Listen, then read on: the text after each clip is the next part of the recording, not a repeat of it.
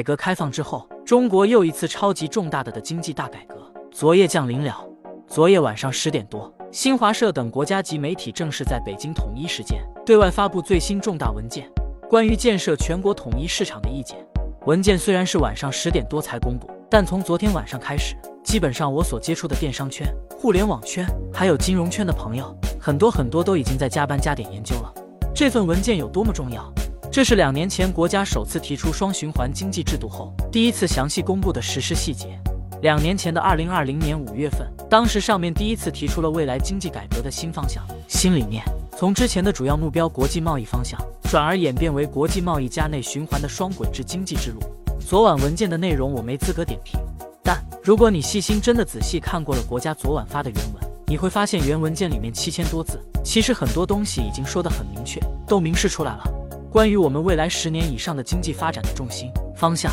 全都能看到了。文件原文七千多字，一共出现了三十四次全国，六十八次统一，四十九次出现了大，四十三次出现了强。仔细细心真的看了昨晚国家公布的这份重大经济改革文件的，基本上就已经懂了里面的意思。用最简单的话来形容，其实就是上面这四个词汇的组合，就是要全国统一，大强。这个统一主要说的是市场。国内的贸易市场、生产市场、物流市场，所有涉及到商品买卖的各个环节，全都彻底打通、流通、统一流通。过去那种以本地企业、本地族群保护本地为主，排外面商品、排外企业、排外市场的格局将彻底打破。也就是说，接下来的五年、十年，甚至二十年以上，做大做强国内的市场，将全国的市场彻底打通，统一为一个标准。凝成一股力量，将成为今后的最主要任务，也是未来经济的最主要目标。如果讲的再大胆一些，就是过去的二十年，我们的经济重心一直都是以国外贸易为首，很多企业生产的产品都是以出口外销为主，国内市场仅仅只是占比很小的部分。那这个格局将彻底打破，重塑那个以国际贸易为主的经济格局形式，已经彻底成为了过去。突然发生这么大的改变的原因，原因其实也简单。一个是疫情导致全球的供应链、原材料等等都脱节了。原先以为顶多疫情三年就结束了，没想到现在一年又一年的变异进化。按照这个进化速度继续下去，疫情现在已经从三年的短期时间变成了中长期、五年甚至十年以上的发展格局了。甚至很多人断言，已经彻底回不去二零一九年十二月份前无疫情的生活百态了。第二个是日益加剧的国际大国之间的关系，无论是贸易战，还是现在美国。俄罗斯的完全冷战思维，都加剧了各个国家的心理恐慌。很多人应该都清楚的知道，过去几十年的全球经济、全球贸易格局，其实一直是遵循全球化、分工明确这个格局的。数百个行业、产业，各个商品的生产、加工、设计、研发、技术等等子环节，实际上在过去的几十年里，是由全球无数国家分工来完成的。比如，有的国家地区专门负责加工鞋子。有的地区就专门负责加工手机，有的专门负责种粮食，有的专门负责加工芯片等等。每个国家、每个地区专门的做一些精细化的事情，分工明确，等于一辆汽车有几十个国家、地区来分工，这样完成。这样的形式就是全球化的表现。这样做轮胎的就专门做轮胎，生产芯片的就专门生产芯片。每个人因为长期从事一个领域，效率自然也是最高的。但现在完全变了。现在的全球各国情况完全已经变了，以美国为首的西方集团突然开启冷战思维，开始逆全球化发展了。什么是逆全球化呢？比如美国说禁止俄罗斯的国际贸易进出口，那所有俄罗斯的企业就无法进口一个美国技术的芯片、汽车、手机等等产品。比如奥迪汽车、宝马、奔驰汽车的公司，整个汽车的所有元部件、配件，他们能全部掌握吗？不可能。一个汽车的零部件加一起，少则一千个，多则几千个。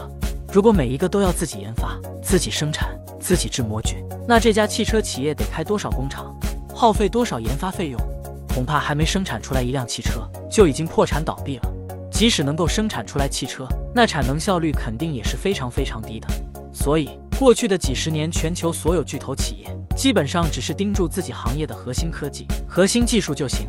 包括苹果手机也是如此。人家根本不会耗费心思去研究制造业技术，比如花费二十年、三十年去研究五纳米的制造工艺。人家苹果也只是需要把核心的精力放在研发 iOS 系统和简单设计芯片就行等其他软件领域就行。苹果设计好了芯片后，只要把图纸给到加工的企业，待加工的企业自然就能生产出对应的芯片。奥迪、宝马、奔驰这样的汽车厂家也是如此。需要什么样的材料？玻璃、喇叭、显示屏，只需要跟全球分工的那个工厂企业提交订单就行。谁会自己费心费力的研发汽车玻璃、汽车喇叭、汽车坐垫等等物件？但美国的冷战思维突然破坏了这个过去维持了全球经济运转几十年的格局。美国打压我们的华为的时候，就是用的逆全球化这一招。整个手机有几千个零件，哪怕华为掌握了生产手机的九成以上也没用。只要你有一个不会的领域，要进口的领域，人家就逮住不放。等于在我们企业发展当中，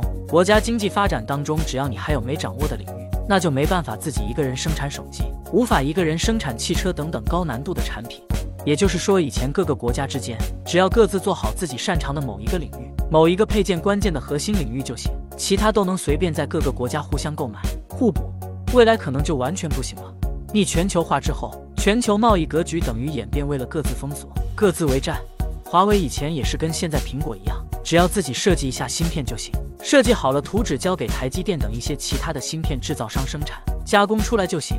后来美国说不允许台积电等芯片加工厂给华为生产芯片了，那在芯片领域，哪怕华为设计的芯片再好，就算比苹果的设计的还好也没用。因为没有掌握最顶级的五纳米以上工艺制成技术，就无法将芯片生产出来。哪怕华为拥有全球最多的五 G 专利话语权，但因为无法加工出五 G 芯片，所以自己手机到现在新出的手机都不能搭载上五 G。华为只是一个小小的例子罢了。俄乌之战发生之后，西方各国制裁俄罗斯，直接将逆全球化这一步发展到了极端，摆在了全球各国的眼前。